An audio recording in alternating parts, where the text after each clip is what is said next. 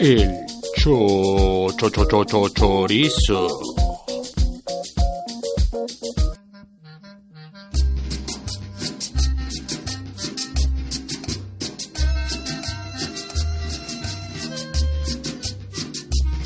Desde la capital del Estado de México les dejamos caer el chorizo.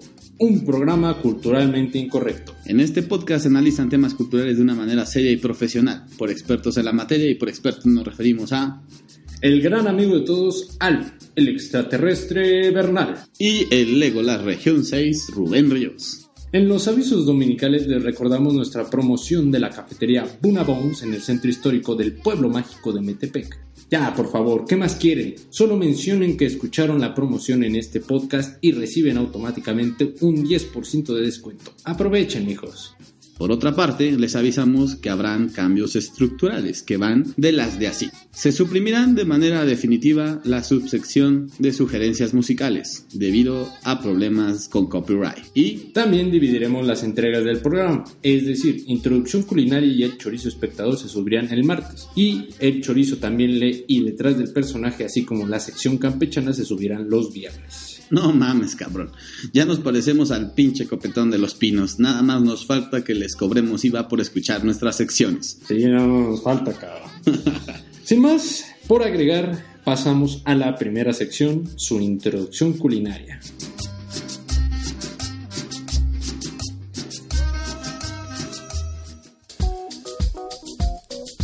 Ahí les va su introducción culinaria.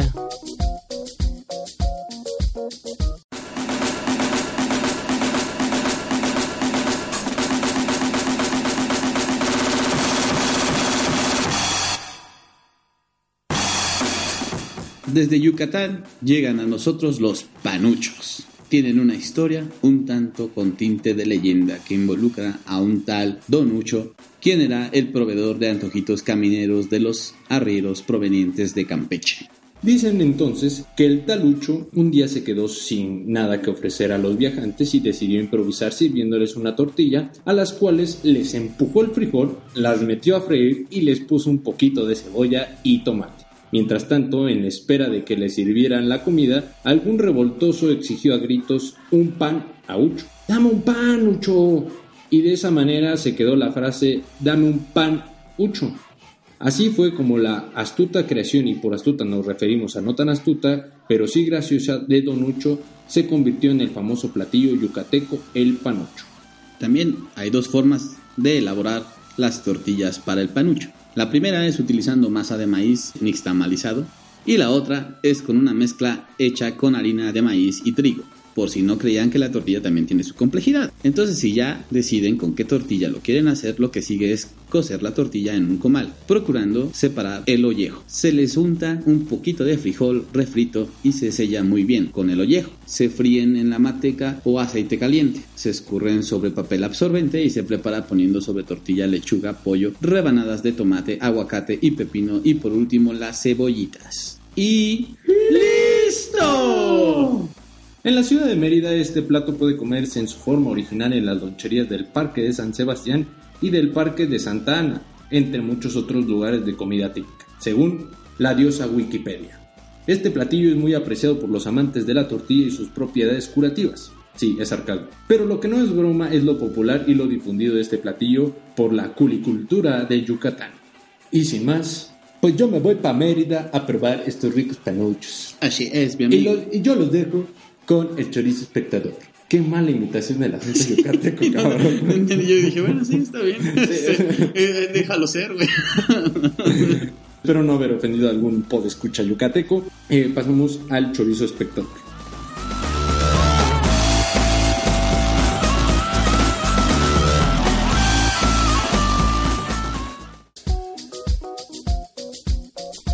El chorizo espectador.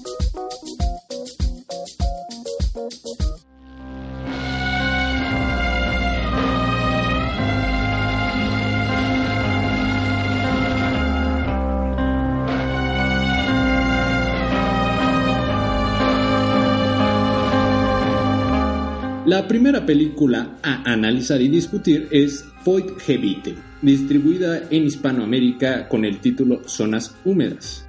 Es una película alemana del 2013 dirigida por David Onent, basada en la novela homónima de la autoría de Charlotte Roche y va de la exploración de un adolescente a través de todo su cuerpo y sus secreciones desde una mirada casi inocente o inocente que retrata esta búsqueda de identidad a partir de los traumas. Hay muchos hilos por donde se le puede dar crítica a esta película. El hilo que yo tomaré es el del asco. Y esto porque la película es muy explícita en el sentido de esta mala concepción que tenemos de nuestros cuerpos y hasta la distancia que se le pone a ciertos fluidos que forman parte de nosotros. La protagonista, Helen, pone en su boca cuánta secreción está a su alcance. Es pues una niña que toca y explora su sexualidad de una manera natural. ¿Cuál frase de paparote museo del niño? Toca, juega y aprende. Así es. ¿Estarás de acuerdo? Estoy muy de acuerdo. La película no es para puritanos o muralistas. Yo no sé por qué la viste, Román. Porque esta película es sincera y no se viene con tapujos. Se desnuda ante nosotros Helen para mostrarse enteramente, poro a poro, hemorroide por hemorroide, pelo a pelo. Y a partir de este mismo camino la joven se muestra transparente. En la trama vemos a un adolescente aceptando el divorcio de sus padres y un accidente con una rasuradora, la cual la lleva al hospital, en consecuencia a un enfermero y a un nuevo conocimiento. Un conocimiento exploratorio de su cuerpecillo. Así es. Y Román, ¿cuánto le ponemos a esta película? Yo digo que por lo atrevido del tema, y bueno, por atrevido no es que no se toquen ese tipo de temas, No, sí, pero en nuestra sociedad pero en ese- todavía, sí, sí. o sea, en la sociedad mexicana todavía son temas así de Sí, tabús, claro, claro. que ya se trata de, ah, no, somos jóvenes y que nos podemos tocar y todo, pero todavía existe el, "Oh, sí, déjate de- ahí, niño, ¿no? De hecho, de hecho. Entonces- de hecho, eh, se todavía, artísticamente todavía hay pendejadas, pinches obras de teatro de la que voy a hablar. El, La, la próxima, la próxima sección, una pinche obra de teatro que, que moralista, hija de su puta madre, pero bueno. Y entonces sí tiene razón. En consecuencia sí tiene razón. Entonces, la sociedad eh, sí todavía no acepta muchas cosas. Y de, hecho, ya- y de hecho por esta parte de los fluidos y Ujú. de cosas así, de hecho no es algo que lo tomemos tan natural como debería de tomarse. El cuerpo es tu cuerpo y debe de tener una cierta comunicación contigo. Sí, y perderle el asco a ciertos fluidos, no a todos, porque quedarían muy dañados, así como las chicas de Two Girls, One Cup, que quedaron muy dañadas. Yo creo que esta película que merece un 8 por original y porque la Sí, verdad por es que original, sí. Y porque de hecho esta a- polémica que desata, pues, yo creo que es buena. De vez hecho, ahorita sí vamos a calificar como que de 8, creo que las siguientes vamos a darle unos 9, y así, y luego un pinche 3, entonces ya sabrán cuál. Ya sabrán cuál. Bueno, seguimos con la siguiente película.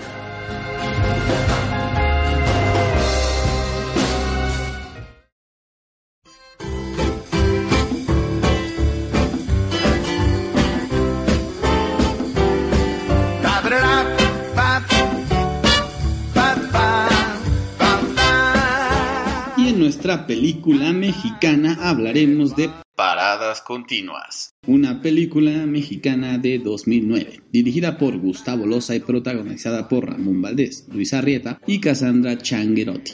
La película está basada en la historia original de Juan Meyer, Rapiditos Motorizados, con la producción de Gloria Calzada y la colaboración en la adaptación del director Gustavo Loza.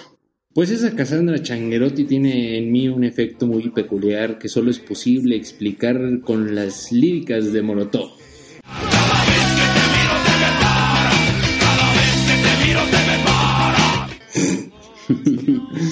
Sí, Pero no estamos aquí para saber mis pensamientos cochinos. Soy un profesional y a lo que me vengo. Ah, perdón, a lo que vengo. Es una buena película si estás de simple y no quieres enriquecer tu cultura. Mi único problema es que, como ya es costumbre en las producciones mexicanas, el final no te llena. Es decir, no es posible incluso para hacer cine, ni tampoco va de acuerdo al giro de la película, que son puras pendejadas y al final quieren terminar con un final moralino. No gusta. Pues esta película es una dosis de pendejadas muy mamilas.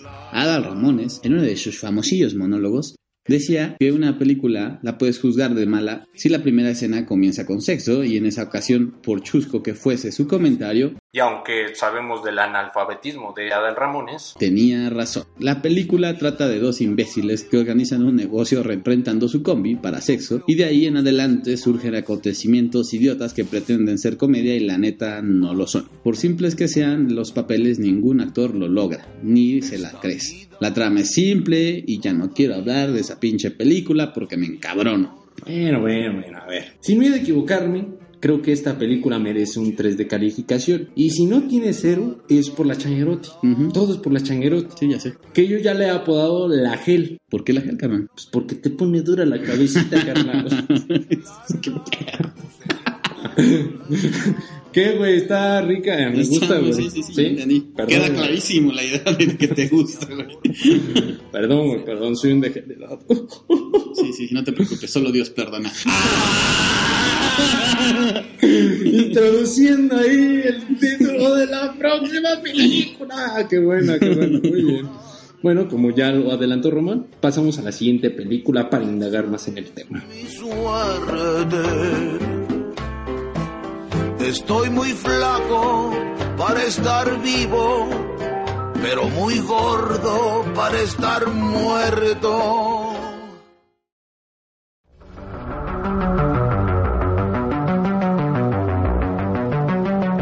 Todo viaje tiene una conclusión y hoy finalizamos el mes del director danés Nicolas Winding Refn. Lo despedimos con su última película, Solo Dios Perdona, estrenada en el 2013 y despedazada en el Festival de Cannes, o Cannes, si se quieren ver muy sangrones. La historia se lleva a cabo en Bangkok, Tailandia, donde el protagonista, Julian, interpretado por mi clon Ryan Gosling, dirige junto a su hermano un gimnasio de Muay Thai, que en realidad es una cubierta para distribuir droga. Después de que su hermano viola y mata a una prostituta, Chang, un jefe de la policía, se encarga de que éste reciba su merecido al obligar al padre de la prostituta a matarlo. Después de este suceso, la madre llega a la ciudad, una mujer mafiosa y fría, y que de madre no tiene nada más que el título. No tiene madre. No tiene madre. Esta le ordena a Julian matar a quien fuera responsable del asesinato de su hermano. De pronto, Julian se ve encasillado en cuestiones acerca del bien y del mal, que lo llevarán a que ruegue que Dios lo perdone. No es una película simple. Yo tuve que adoctrinarme con el maestro del simbolismo, el antes referido, Legolas de Tecamachalco, es decir, Rubencito, para poder entenderla. Son un sinfín de escenas que tocan temas controversiales como la familia, la culpa, la venganza y las divinidades. Todo esto con la firma de nuestro valedor Nicolás, quien se prende a unos temas antes tocados con algún cierto respeto, los cuales solo representan para él un fundamento siniestro que logra retratar y crea arte brutalmente expresionista. Si las otras películas de Refn tienes que verlas dos veces para entenderlas, es posible que tengas que ver esta cuatro veces. Esta última película fue destrozada en el festival francés por su uso de violencia innecesaria. No obstante, a mí, por ser un degenerado amante de la violencia, me resulta fascinante el uso de esto. Si el simbolismo, como ya lo dijo Román, de Valhalla Rising y Drive fue rebuscado, aquí lo es mucho más. El uso de escenas surreales con alta saturación de colores hacen que la película sea una experiencia que algunos solo consiguen cuando van a dormir. La gran pelea entre Chang y Ryan Gosling es la que delata lo que realmente el policía es. Él es Dios. No obstante, no quiero indagar tanto en el tema ya que quiero explicarlo más a detalle en un video que se publicará en las próximas semanas en el canal de YouTube. ¡Ay, güey! ¿Cuánto le ponemos a esta producción de Nicolas Refn? Oye, por todo y porque nos despedimos de él, se tiene que ir. Yo creo que un 9 despide la carrera de, de Nicolas hasta ahorita. Bueno, no, no, no despedir, esperemos que siga produciendo. Ah, no, sí, pero digo, en nuestra sección. Sí, o en sea, lo despedimos. Y lo ya se- despedimos. se va, pero se va con la vara muy alta. ¿Con cuánto se va la vara? con 9. Ah, muy bien, qué bonito, vaya. Así esperamos que a través de nuestra recomendación ustedes hayan visto estas películas que la verdad les van a cambiar un poco su paradigma acerca de lo que se puede hacer con el cine, aparte de pinches chingaderas que produce Hollywood, y pues cambiar totalmente la historia del cine.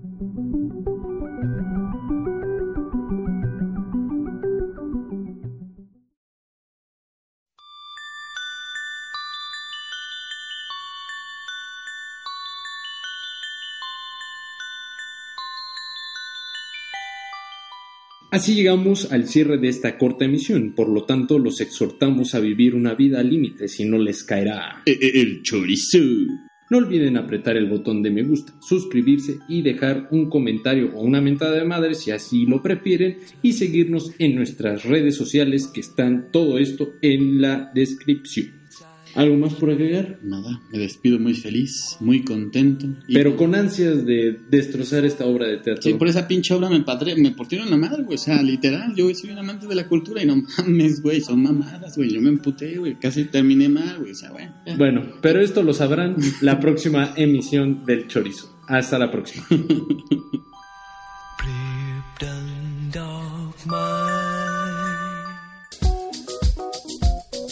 El cho cho cho cho cho chorizo.